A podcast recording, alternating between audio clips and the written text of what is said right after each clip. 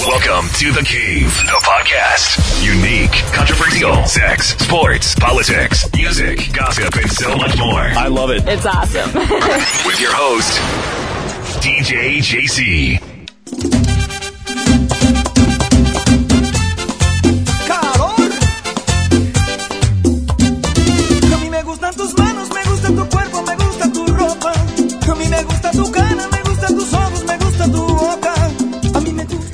Ok, gente, bienvenidos a The Cave, agosto 13 del 2009. detalles que me salen del alma. Comerte a besito cuando estás en la cama. Gritar que te amo, que por ti doy la vida. ¿Cómo estás, Camilo? Bien, bien. ¿Todo tranquilo por allá? Sí, sí, todo bien.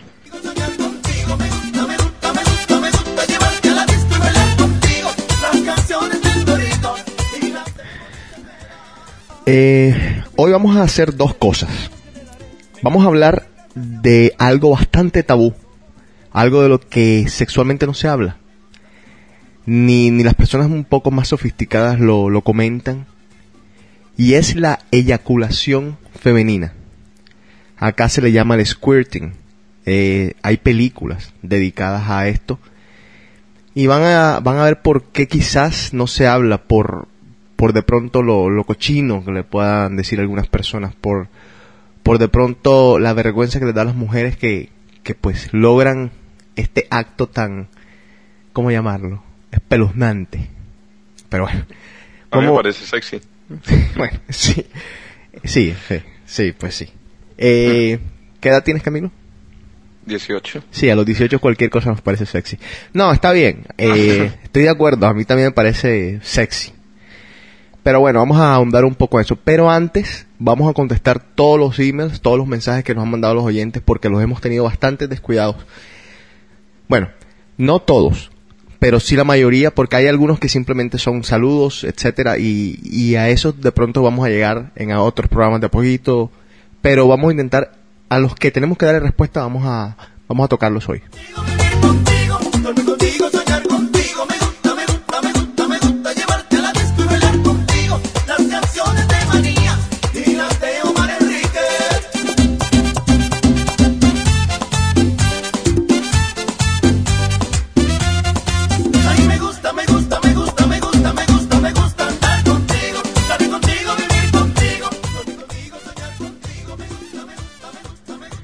A ver, vamos a pegar una llamada aquí a Sergio Bopel. Aló, ¿Qué hubo, mijo? ¿qué tal, José? ¿Cómo estás? Muy bien, ¿tienes mucha gripa? Pues sí, me enfermé aquí, un, un virus guatemalteco. ¿Estás seguro que no es el swine flu? Todavía no, Hmm, pero te aviso. Sí, ojo, bueno, sería sería chévere porque serías el primer caso en The Cave de, de alguien que, estuvi- que tuviera el swine flu. Óyeme, pues Sergio está en Guatemala, eh, nada más te llamamos para saludarte, ya que pues estás así, no puedes intervenir muy bien. Y gracias por haberme mandado los videos de Wendy Zulka. Eh, me cambiaste la vida. Y a todos los invito a que se metan al YouTube y busquen a Wendy, W-E-N-D-Y, Zulka, para que ustedes entiendan un poco por qué estamos como estamos. Es simple y sencillo. Sergio, pues un abrazo. Óyeme, ¿y cuándo vienes por acá? Eh, estoy viendo llegar por ahí del 11 de septiembre. Ok, pues entonces te esperamos por acá. Entonces ahí nos veremos. Y no se olviden que también hay un éxito nuevo de las muchachitas del amor. Se llama Entre Licor y Licor. Está bien, ya seguramente lo vamos a vamos a tocar algún día aquí en la discoteca, ¿no? Ahí está el chino. No, no, está Camilo, pero el chino supuestamente venía, pero no sé, se quedó dormido en algún lado. A ver. Ok. Ya. Bueno, muchos saludos a todos por Boston y nos vemos pronto. Dale, mijo. Un abrazo. Adiós. Chao. Bye. Lo que es esta vida de amor sin amor. Todo esto gracias a Skype. Imagíname aquí, entre estas paredes de pena muriendo. Tú me dejaste tan mal que llega la noche y empiezo a sentir como mi alma. Bueno, Camilo, pendiente porque vamos a contestar esto y quiero que también tú metas la cucharada cada vez que puedas. Son bastantes, así que vamos a intentar ir lo más rápido posible. Sí, vamos rápido. Hola, apenas estoy escuchando tu podcast y me enteré de que tienes el Twitter. ¿Cuál es tu nick? El nick de nosotros en el Twitter es el está en la página de jc.com es Twitter slash José Cotes, todo seguido. O sea, Twitter slash José Cotes. Así nos pueden seguir en el Twitter. No pongo muchas cosas relacionadas con The Cave, eh, pero tampoco creo que sea necesario que ponga otro Twitter simple y exclusivamente para Cave, porque después no vamos a poder mantenerlo con, con todas las cosas que, que, que se, que se tienen en esa página. Entonces mejor todo centralizado y si hay algo así espeluznante o impresionante, pues ahí lo pondremos. Dice, los programas son mejores cuando tienen diferentes temas, no todo en la vida es sexo, y pues ya ustedes son un tiempo que pasaban por enfermos. Muchas gracias, sí, es verdad. Hoy vamos a tocar el sexo de nuevo. Eh, Pero ¿cuál es el problema? Yo no le veo ningún problema, la verdad. no, pero yo estoy de acuerdo, no siempre tiene que ser de sexo, no siempre, o sea, sí, porque... pero hay que instruirse. Sí, Yo pero opino. pues, sí, pero pues podemos instruir en, instruir en, en otros temas. Individualmente. Sí, bueno, sí. Dice, soy mexicano, vivo en Salt Lake City. Me gusta mucho tu show. Ojalá pudiera venir un día a tocar por acá, en el Caramba. Los DJs de Salt Lake City son malos. Debe haber alguno por ahí que, que es muy bueno. Eh, la mayoría de estos mensajes no los firman, son anónimos. Te escribo desde Utah. Tengo 24 años. Este es el segundo mensaje que me animo a mandar solo para decirte que a mí también me duele mucho la muerte de Michael y que su programa está muy bueno. Pero te voy a ser honesto, no me gustan las mezclas porque no me gusta mucho el tecno. Una pregunta de sexo. Eh, ¿Tendrá un efecto secundario el uso del spray para el pene del hombre? Saludos a todos los panelistas. Esto creo yo, pienso que es este spray que uno se echa. Lo que hace este spray, no sé si Camilo tú has escuchado, es duerme. que te duerme, exacto, te desensibiliza, es la palabra. O sea, lo, simplemente lo que no, lo que no vas a, a sentir, no vas a sentir mucho. Pero yo soy de los que cree que eso es relativo, porque muchas de las personas, eh, cuando tienen, por ejemplo, cuando de- de- el grado de excitación es bastante visual, o sea que independientemente de que tu pene esté desensibilizado, la parte visual es muy importante, entonces a veces no, no te sirve, pero si, pero, si, si de verdad es de eyaculación pre- precoz, eh, pues no pierdes nada usándolo. Mm, pero en realidad también tiene su lado malo, porque el día que no tengas el spray, entonces, y estás en una situación donde se va a dar, entonces eh, vas a estar en problemas. Entonces yo pienso que eso no siempre debería ser la solución. Más bien yo recurriría a los, no sé, eh, ejercicios de Kegels y cosas así. ¿Ejercicio de qué? Kegel, PC Muscles. Bueno, pero de ese tema hablaremos entonces en otro programa, porque ya pues abriste No, eso puerta. entra dentro de skirting, o sea que no Ah, hay bueno. problema.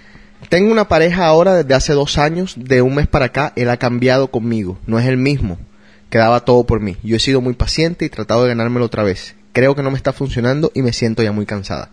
No me gusta sentirme mal, estoy pensando en dejarlo y mudarme de ciudad. Él es un hombre que ahora mismo tiene muchas preocupaciones y su vida es muy complicada, no tiene nada que ofrecerme y quién sabe cuándo será el día que pudiera, que me aconsejan. A ver, tan sencillo como que tú lo has dicho. O sea, si no estás feliz en la relación, tienes que ver tus otras opciones. Y si no tiene nada que ofrecerte, ve tus otras opciones y, y, pues basado en lo que tú sabes, tú sabes la decisión que tienes que tomar. O sea, tu corazón te lo dice, tu cabeza también. Ahí pues tienes que nivelar cuál de los dos tiene la razón y pues tomar tu decisión. No sé si Camilo quieres agregar algo. Eh, no, estoy totalmente de acuerdo. Yo lo otro que digo es que a veces las personas creen que, a no, no simplemente en el amor, a veces las personas en el trabajo, en la vida cotidiana, creen que por cambiarse de, de- país, que por cambiarse de lugar, todo se soluciona. Y, y no, uno arrastra siempre los mismos problemas y uno arrastra las mismas situaciones. Entonces, a veces no es la solución irse huyendo a otro lugar, porque eso no va a cambiar absolutamente nada. Y lo otro es, ¿cuán, ¿cuántas veces te has visto a, a- a ti misma? O sea, ¿cuántas veces te has puesto en el espejo y has hecho un análisis, un autoanálisis que sea honesto y que hayas dicho, ¿por qué cambió de verdad? Vamos a ver, él de pronto hizo esto, esto y esto, pero yo tengo que ver qué hice yo para que él cambiara. ¿Cuáles son mis embarradas? ¿Cuáles son mis errores? ¿En qué estoy fallando yo? Yo creo que el tango siempre se baila por dos. Hay gente que vive en, en este mundo imaginario en el que ellos no tienen la culpa de nada. A mí me ha pasado mucho. Me pasó en, en una relación, en, bueno, en varias relaciones, en donde al final la culpa era mía. Él no es cariñoso, él, él era tal cosa. Ya comenzaron a inventar de que él salía con otra, de que él tal cosa, de que... ¿Y tú? La realidad era que ella había hecho 1500 macanas, la había súper embarrado Pero bueno, lo bacano es echarle la culpa al otro para así salirse del, del, del, problema y para dar mejores explicaciones cuando te preguntan. Pero hay que hacerse un autoanálisis para ver por qué esa persona cambió. Voy a seguir. Aquí hay uno bastante largo. bueno, a ver. Vamos a ver cómo, cómo hacemos esto. Bueno, dice, muy bueno el programa. Somos una pareja swinger de Chile y queremos decirle que hemos dejado de lado la tontera de los celos porque creemos que cada persona tiene la libertad de gozar y de tener legítimos y felices momentos de placer sin ser censurado por nadie. Como pareja somos dueños en común de nuestro cuerpo y nos amamos. Gran parte de este amor es la libertad. Para lograr lo nuestro se necesita tener toda la confianza y conocerse casi enteramente, cuestión que es muy rara y difícil de lograr en la mayoría de las parejas. Voy a, voy a saltar un poco, eh, porque el, el, el, pues el, mensaje es bastante largo, eh, ya yo lo había leído un par de veces, pero está, está muy bueno. Dice, los celos son inseguridades y actitudes personales que reflejamos en nuestra pareja. Esto nos lleva a los errores que nos alejan para caer a veces en el engaño o en el maltrato. La pareja es la extensión de uno mismo y si se hace algo escondido es una parte nuestra la que lo está haciendo. Mejoremos para que no existan sentimientos o gustos secretos en la convivencia y gocemos juntos, junto a nuestra pareja. Esa es nuestra receta y les rogamos lo comenten, Beatriz y Fernando. Eh, Camilo, ¿tú has escuchado hablar de los swingers allá? ¿Hay, ¿Hay, alguna corriente swinger bastante importante en Barranquilla de la que tú no? La, no, son, no, no se ve acá. No, eso no, la verdad no se ve no se ve acá muy poco pero entiendo que los swingers son gente que eh, están muy abierta con o sea son de muy mente muy abierta y sobre todo en el, en el ámbito de la sexualidad y todo eso. Eso no tengo entendido. Sí pero eh, no la verdad no. es respetabilísimo entendidísimo. Ahora tienen que ser mejor personas que por lo menos yo. Porque como ellos dicen hay que hay que tener un nivel de madurez de confianza y de no sé de, de de, de creer en, en, en, lo que uno tiene y en la pareja a tal nivel de poderle permitir hacer el amor con otra persona, tú sabiéndolo. Yo honestamente no he llegado a ese nivel, no me pinto en ese nivel y no no quizás porque sea inseguro o porque sea demasiado celoso o porque, sino porque creo creo que las repercusiones de, de abrirme de tal forma pueden ser perjudiciales para mí porque no sé, no sé si podría superar el momento. No estoy allí. Simplemente digo que, o sea, nunca lo he hecho, pero simplemente digo que me daría mucho miedo intentarlo y por lo tanto creo que no lo, no lo intentaría en este momento de mi vida. No sé si más adelante, pero sí entiendo que es, es un acto de, de, mucha madurez, es un acto de, de creer mucho, de, de mucha honestidad en, de alguna forma u otra entre la pareja. Y, y súper bacano que, que haya gente que lo hace y que esté súper feliz y que pueda experimentar ciertas cosas que algunos, que la mayoría de nosotros, digo, no, no logramos experimentar. De verdad que sería interesante hasta tenerlos en el programa para que hablen de esto, así que si se pueden comunicar conmigo directamente, podemos hacer una charla, nos conectamos y, y hablamos de, de, de qué es este movimiento swinger que está bastante, bastante grande ahora mismo en muchas partes y la revista Soho en Colombia hizo un artículo hace poco de los swingers en Bogotá que fue bastante interesante. Por cierto, un sí. saludo a, a, a, Adolfito Sablé en la red de que él, él, es columnista de la revista Soho, amigo de acá de la casa, de DK, de todo el mundo.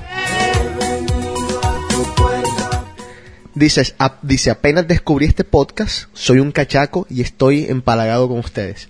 No soy, no soy un erudito de muchos temas, pero sí podría aportar buenas opiniones en muchos temas. Chévere poder hacerlo. José, le das clase a tu podcast y balanceas todo muy bien. Cuéntame cuánto hacen el programa porque veo que según la fecha los podcasts no son constantes, mejor dicho, dedícame dos minutos para orientarme a mí y a los nuevos oyentes.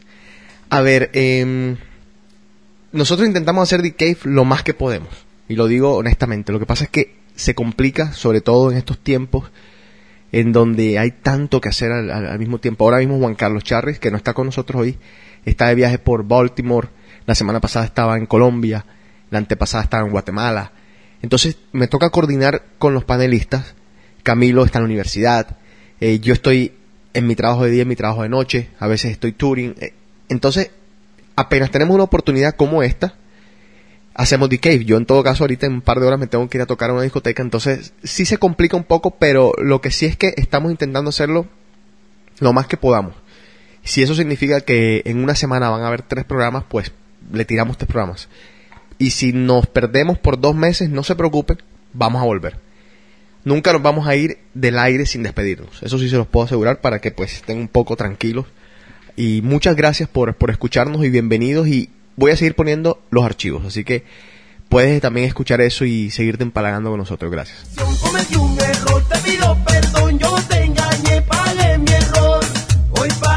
Otro que dice deberían de hacer más seguido el podcast, pues ya, ya lo expliqué más o menos. Ay, ay, ay. Compadre Jairo Ahumada y el bombi, bombi, bombi, bombi, bombío. Echa, echa. Dice, felicidades, recién estoy escuchando su podcast y la verdad me los voy a reventar todos. Acerca los del podcast del enero 4 del 2009, creo que leer un libro de John Perkins acerca de cómo creció Estados Unidos y sus relaciones con otras naciones cambia mucho la mentalidad de ese país.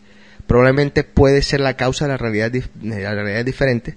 Espero que ayude, aunque la verdad no la tenemos nada. En este momento terminé de leer uno de los, de los libros de historia de México y la verdad afirma este tipo de relación.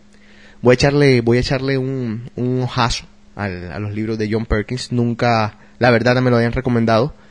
Y también dice que tiene algunos artículos en YouTube, así que pues a los interesados de saber las relaciones de los Estados Unidos con nuestros países, adelante.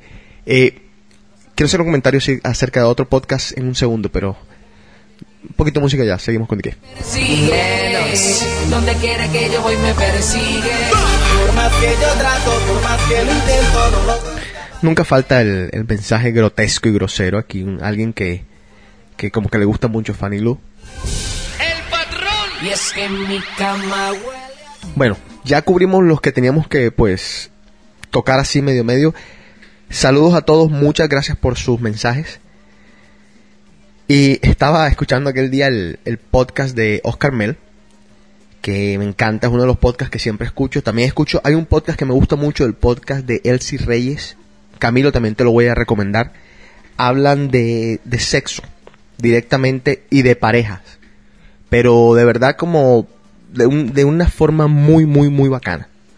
Muy entretenida, no es nada aburrido. Elsie Reyes, E-L-S-Y, Reyes, con Y también.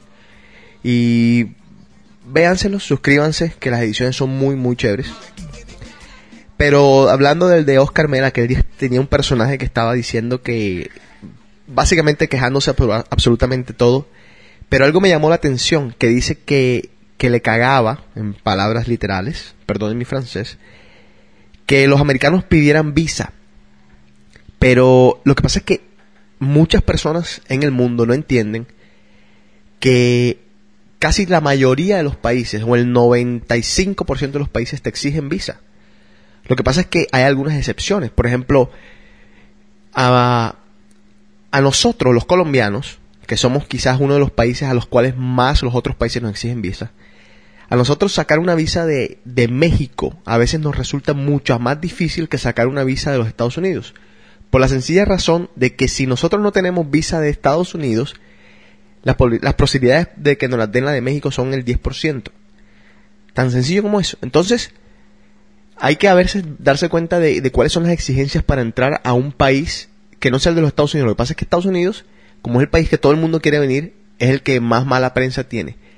Si usted quiere ir a trabajar, por ejemplo, a un país como Colombia, mucha suerte al sacar la visa de trabajo para Colombia. Es cuasi imposible. Y sacar la visa para un país, a ver, les digo yo, Costa Rica. Yo fui a sacar la visa para Costa Rica, sin mentirles, ten- bueno, y con, mi, con, con todos mis papeles de trabajo absolutamente en la legalidad. Estuve en unas 20 entrevistas aquí en el consulado costarricense, hasta que casi que implorando me la dieron para estar un día en Costa Rica. Entonces, la mayoría de los países exigen visa, por lo menos a nosotros los colombianos, y sí entiendo que, que sea una mamada y una cagada que los Estados Unidos siempre pidan esto, pero que no se nos olvide que a veces nuestros países son mucho más exigentes y piden mucho más cosas para que los visitantes entren. Y por último, para ya irnos con el tema de Camilo, alguna vez conté esto, y lo vuelvo y lo cuento, Celia Cruz una vez duró en el aeropuerto de Colombia, no me acuerdo exactamente cuál, duró cuatro o seis horas porque no tenía visa de trabajo para entrar a Colombia. Celia Cruz.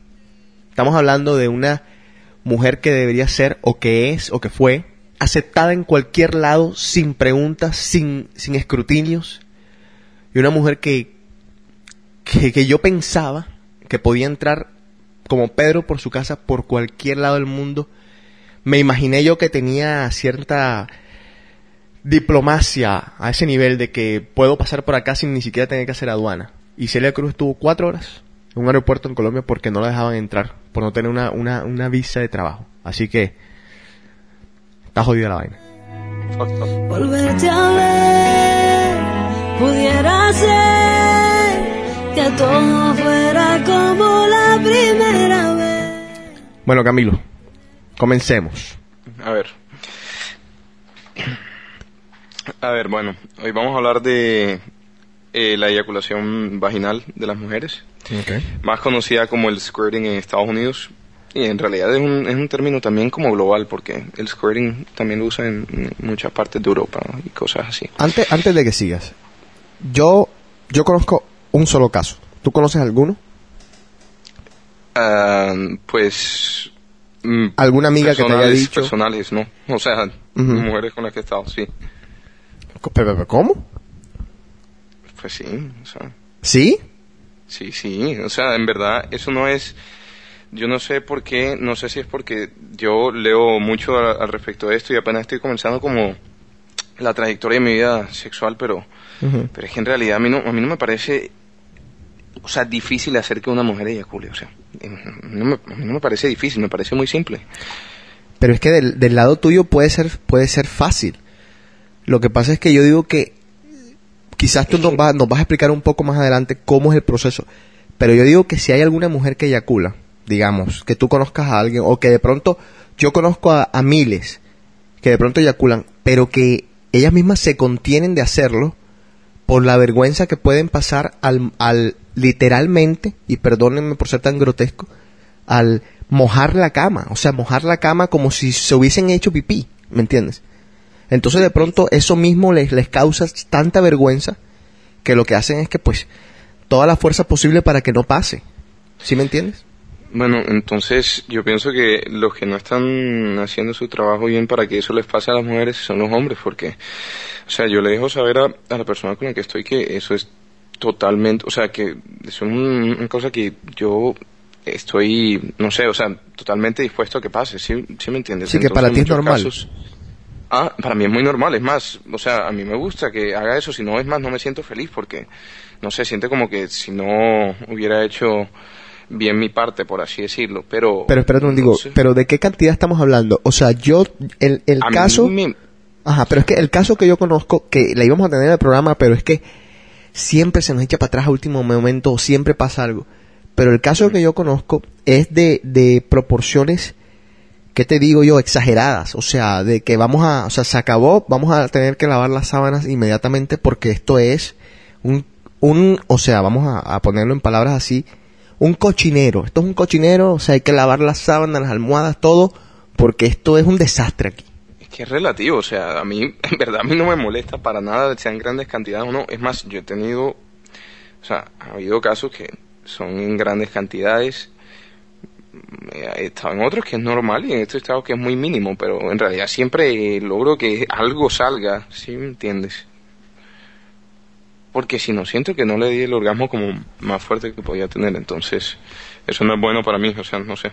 A mí no me gusta que, a mí me gusta que las mujeres siempre tengan orgasmos muy fuertes y, y generalmente cuando eyaculan significa que son, no te puedo decir que el más fuerte, pero eh, de los más fuertes que pueden tener. Ok, pero bueno, entonces explícame un poco la química de esto. ¿Qué pasa?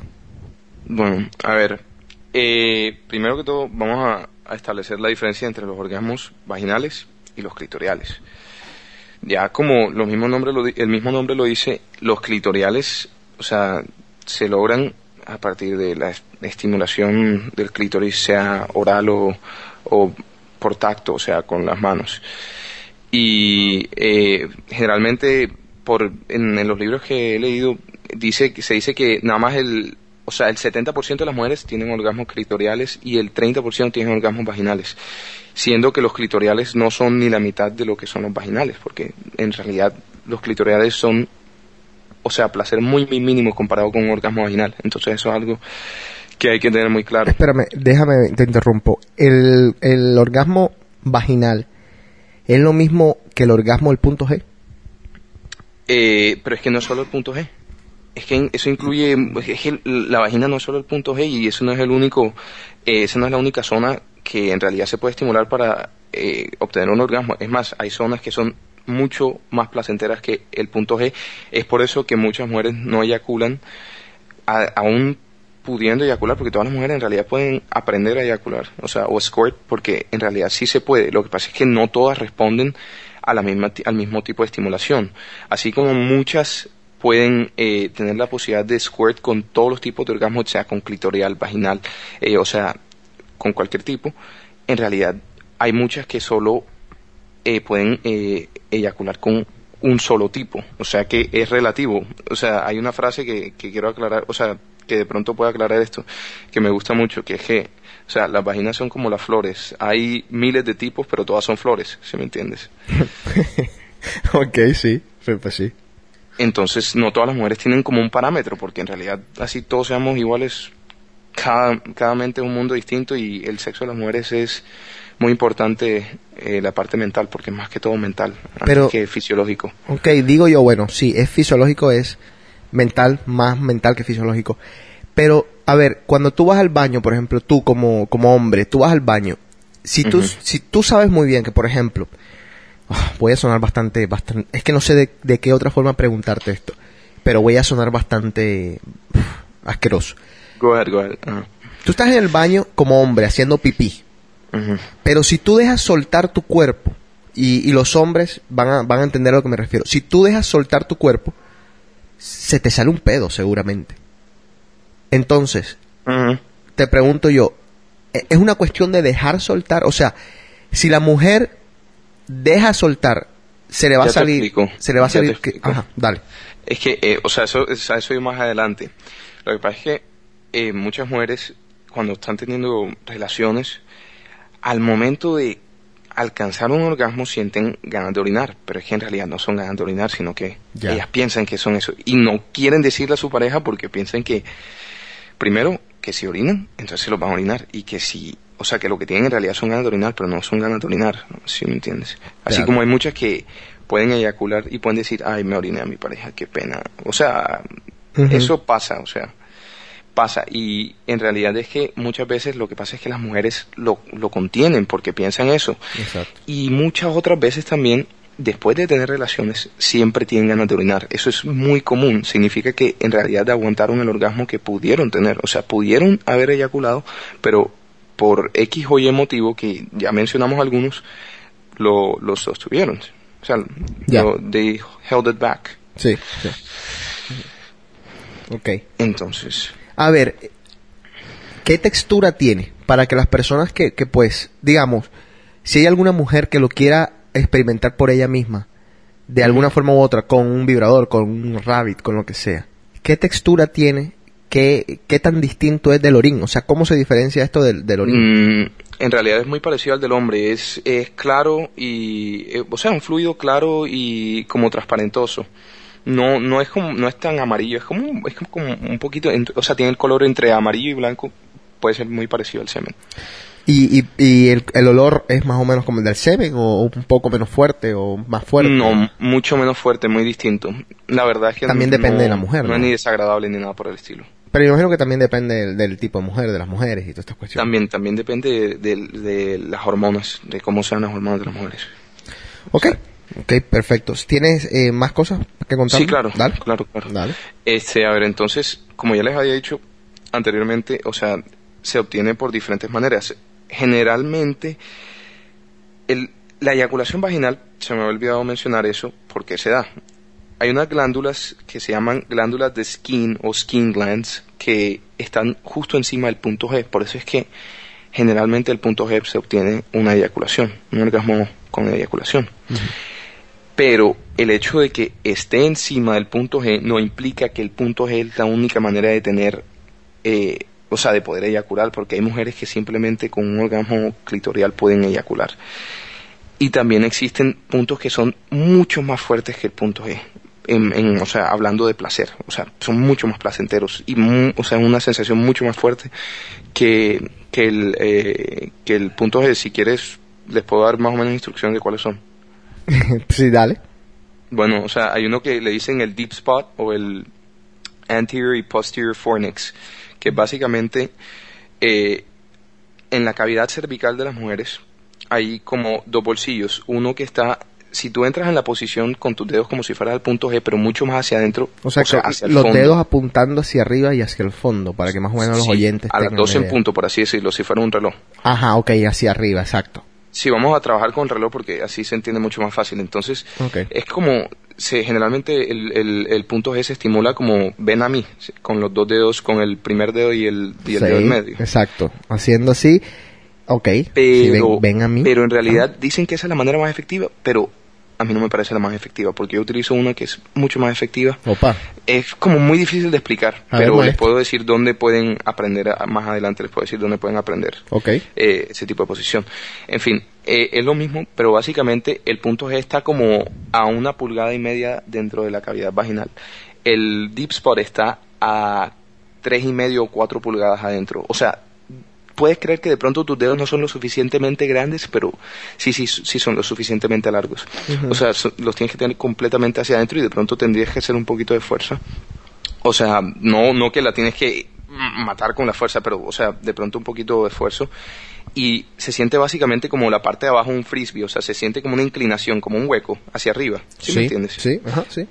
Y lo mismo en la posición de, de las seis en punto. O sea, los mismos dos dedos, pero hacia abajo. O sea, se siente en más, en vez de, de una subida, es una bajada. ¿Sí me entiendes? Ok, Como si Y esa parte de ahí es mucho más sensible. Y lo que hace es que, en vez de hacer, ven hacia mí, eso lo puedes hacer, pero hay una cosa que es más efectiva que con el dedo del medio, simplemente, ni siquiera con los dos dedos, eh, haces presión hacia arriba. De pronto más tarde les puedo dar un link de donde pueden aprender a hacer eso, porque hay un, un link en YouTube de la persona que escribió el libro que enseña cómo hacerlo en un video. Eh, no, pero es con un modelo de FOMI, o sea que tranquilo, no es nada. sí, sí, eh, con, con una muñeca así, un inflable. Exacto, es un modelo de FOMI. No, es un modelo de FOMI, ni siquiera. Entonces, eh, eh, hacen presión hacia arriba. Lo que hace eso es que estimula los, los músculos vaginales que producen los orgasmos manualmente. Entonces, produce un orgasmo mucho más fuerte. Y muchas veces se puede squirt. Es más, muchas veces para que se pueda utilizar el punto G, muchas mujeres tienen que pasar por el deep spot porque simplemente el punto G no le responde. O sea, hay que en realidad estimular todas las partes de la vagina porque si no, la vagina no va a responder en todas partes. Tiene que haber, hay muchas mujeres que son muy, muy, muy complicadas para tener orgasmos, pero es porque simplemente no le han estimulado donde es. Sí, pero igual también eh, quería, o sea, quería hacer una pausa aquí y decirte algo. Igual sí es- existen las técnicas, existe todo, existe pues todos estos movimientos que nos estás enseñando. Pero, pero cómo, o sea, cómo yo logro convencer a mi pareja. A eso iba, es que a eso Ajá, iba. Dale. o sea, eh, le estoy hablando primero de la parte fisiológica. O sea, una mujer puede tener lógicamente un orgasmo vaginal fisiológicamente, pero es mucho más difícil que teniendo una fantasía, con pensando, o sea, tener una fantasía, simplemente. O sea, una mujer puede tener un orgasmo eh, estimulándose el clítoris, por así decirlo, fisiológicamente. Pero si piensa, si- o si tiene una fantasía en el momento de estimularse, lógicamente lo va a tener más fácil.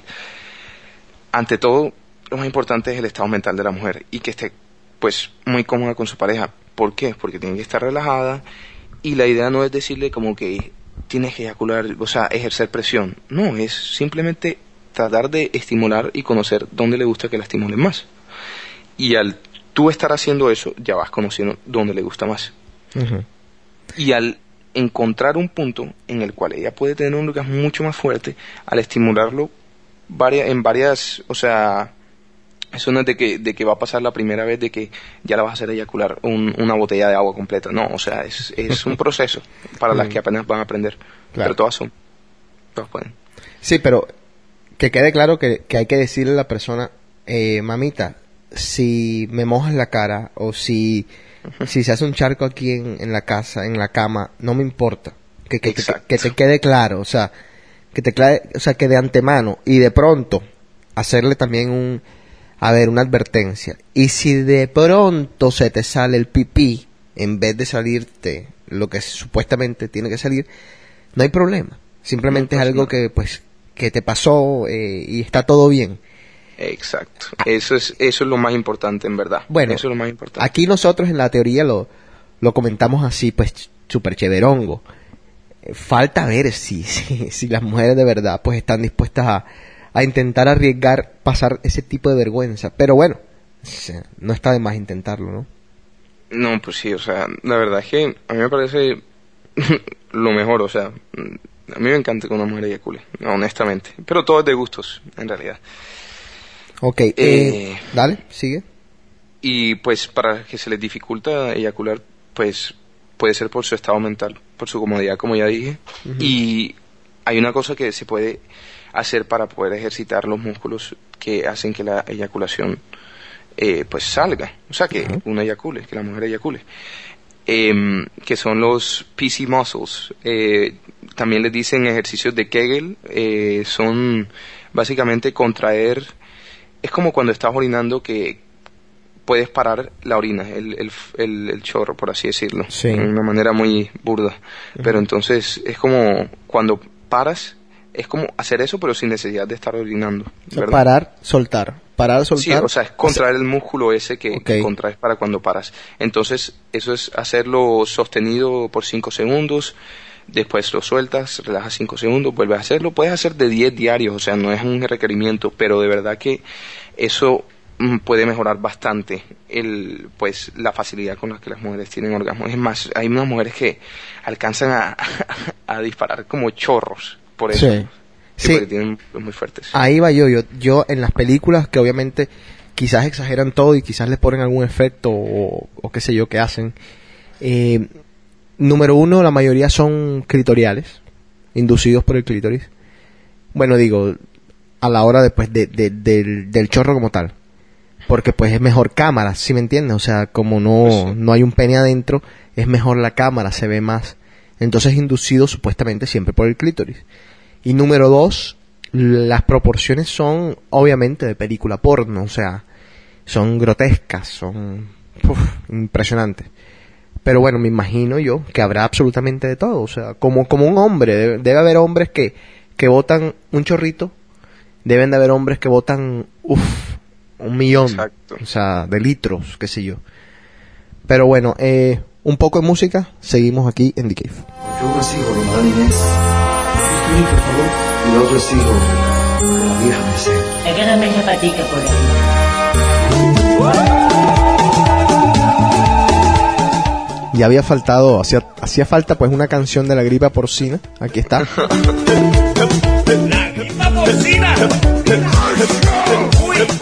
Se habían demorado.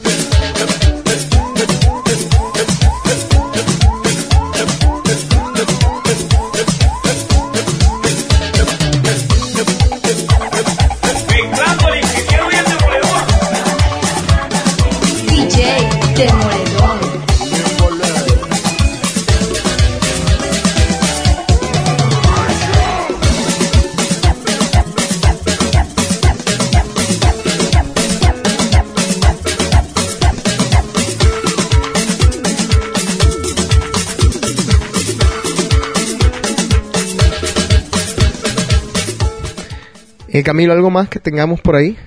No, o sea, lo que quiero hacer es como un breve eh, resumen, como en una sola frase. Dale. O sea, primero que todo quiero que los hombres que van a, a tratar de intentar esto ahora que de pronto se hayan animado con esto, no se, o sea, no se estanquen en el punto G. O sea, de verdad que les recomiendo que se instruyen. Yo les puedo dar eh, recursos, Danos, libros. danos links. Eh, pueden meterse a masterfullover.com Masterfullover.com. Ok. o davidshade.com. David, eh, es- David es la Shade. misma página. ¿Cómo se escribe Shade? Para que sepan. Eh, es David, así como se escucha. Ajá. Eh, S-H-A-D-E. Ok. Punto com. Y él es, eh, la verdad es que él tiene los libros que más me gustan y de verdad que es fantástico la manera en cómo explica. Y explica de, de, o sea, desde la parte mental a, la parte fisiológica, o sea, tiene una cobertura muy amplia del tema del sexo y las mujeres. Y entonces lo que quiero es que no tengan, o sea, no se estanquen en el punto G porque esa no es la única manera y muchas veces no va a ser la parte inicial. Es más, me gustaría decirles que yo lo último que utilizo cuando voy a, a darle un orgasmo a una mujer y cuando quiero que eyacule, es más, sobre todo cuando es primera vez que estoy con ella, lo último que uso es el punto G porque ya me parece que está como sobre, en sobreuso y no muchas veces es efectivo. Después es que es efectivo después de haberle dado otro tipo de orgasmo en otro tipo de zonas. Entonces, quería dejar eso claro. Ok, perfecto. Eh, ¿Algún libro? O aparte de David Shade. Nada Eh, no, David Shade, pues hay una película que se llama Squirters 2 Ujú. Eh, y así como hay otro un set de DVDs que se llama White Tiger Tantra donde eh, un tipo que se llama Steve Pickes enseña eh, en video como, Ta- Tantra como- del león blanco sería la traducción al español. de no el tigre blanco tigre del tigre blanco, eso. Perdón, Sí. bueno, lo, lo, lo cambié al animal, pues, está bien. Eh, no y es y es gráfico o sea es como por así decirlo un poquito de porno explicado o sea algo así Ok, o sea, bastante gráfico. Sí bastante gráfico Está bien, no, está bien. Nuestros oyentes aguantan eso. perdón. Vuelve alegría a mi corazón. Eres tú mi ilusión, la locura de mi amor. Eh, estoy probando alguna música que, que por acá nos mandaron hoy. De evitarlo,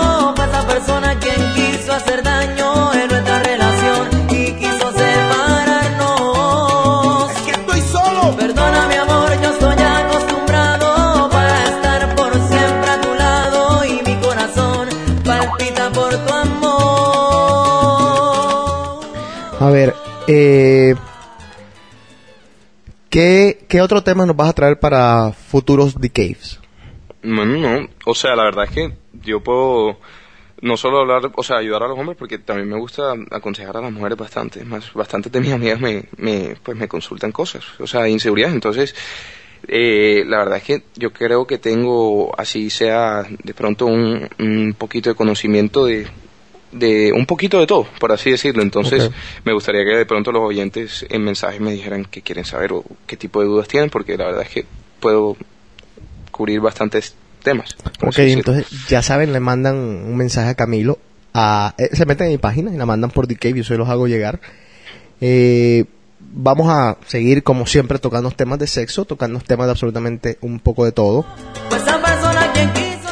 A los, a los amigos en Barranquilla, o los que estén por la costa norte de Colombia, voy a estar por allá tocando en Otto el 29 de agosto, muy pronto. Así que ya saben, voy a estar muy pronto por allá, en Barranquilla, en la discoteca Otto, 29 de agosto.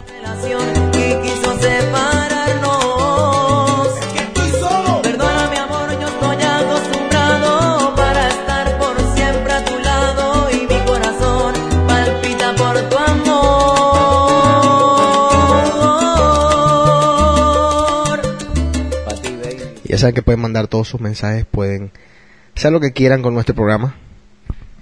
Camilo, eh, ¿algo más que agregar para despedirnos?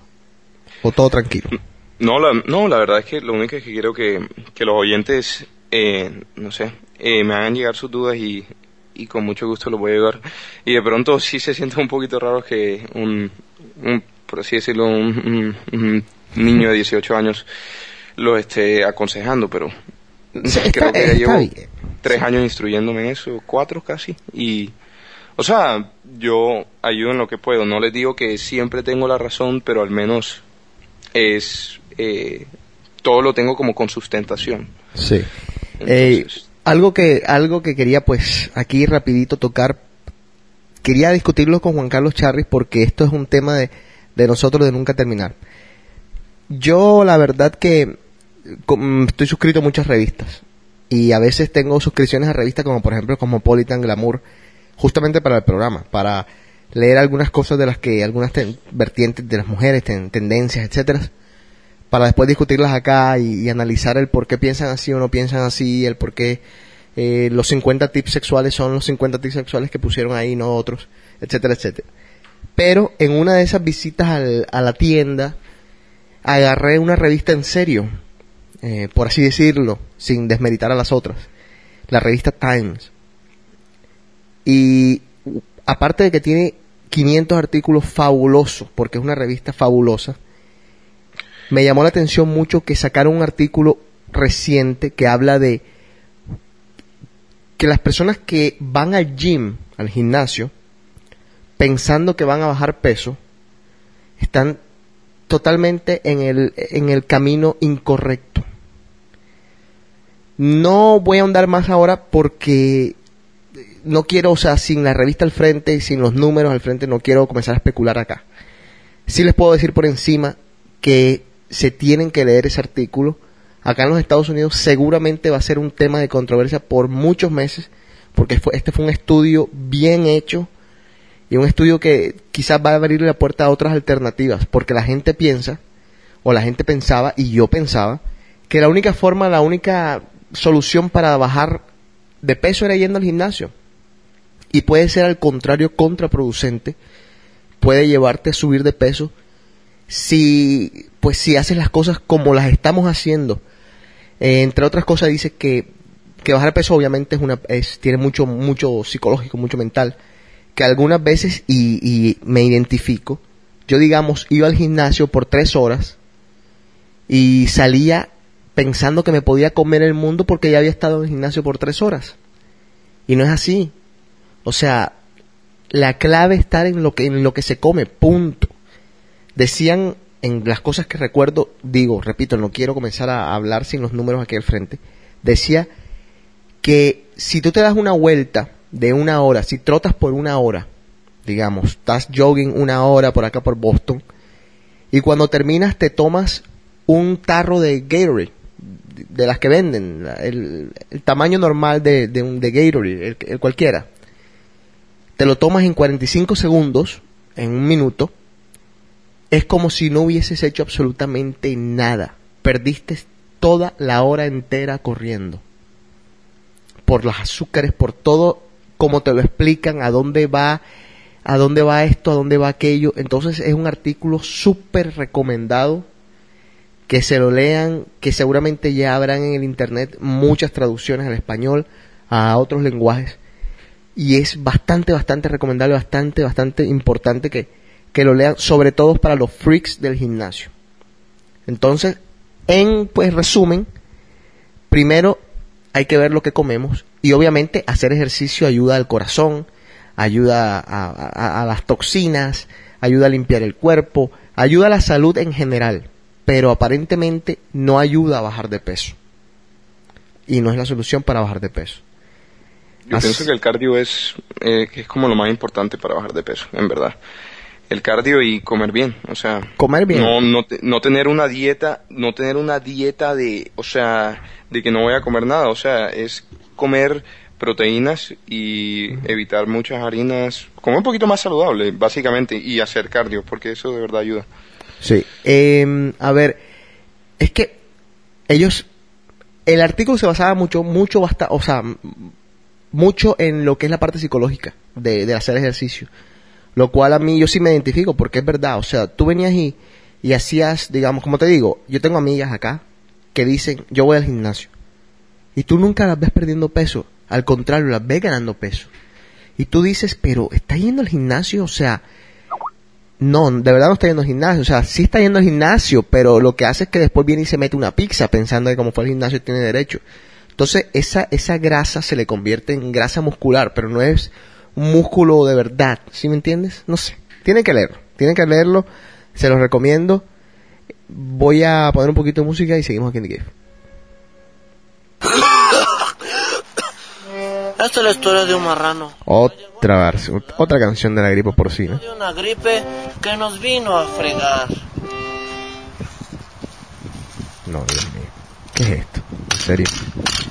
Es una grosería. Otra, ¿qué están haciendo? ¿Qué están haciendo los cantantes del mundo? Esta es la historia de una enfermedad que se presentó en el Distrito Federal. Nadie sabe cuándo ni cómo comenzó. El primer marrano que a todos nos chingó. El primero de los casos dicen que falleció. Que se cogió un marrano, mi abuelita me contó. Agárrense las manos, no muy cerca por favor. Y cambien de pareja con suma precaución. Agárrense las bocas si quieres. Suficiente. En esa misma sí. revista eh, está, están hablando del, de esto del A1H1 y dicen que el 40% de la población del mundo va de alguna forma u otra a, ent- a entrar en contacto con esta enfermedad.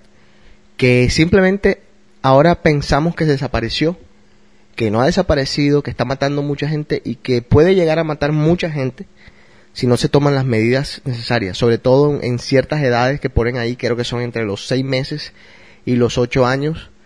Entonces, de verdad que pues quien pueda consíguese esta, esta revistica y yo creo que voy a mandar para suscribirme porque la verdad si alguna vez la hojeé nunca me llamó tanto la atención, nunca me devoré los artículos como esta vez, así que recomendado todo esta la última edición de la revista Times. No, qué porquería.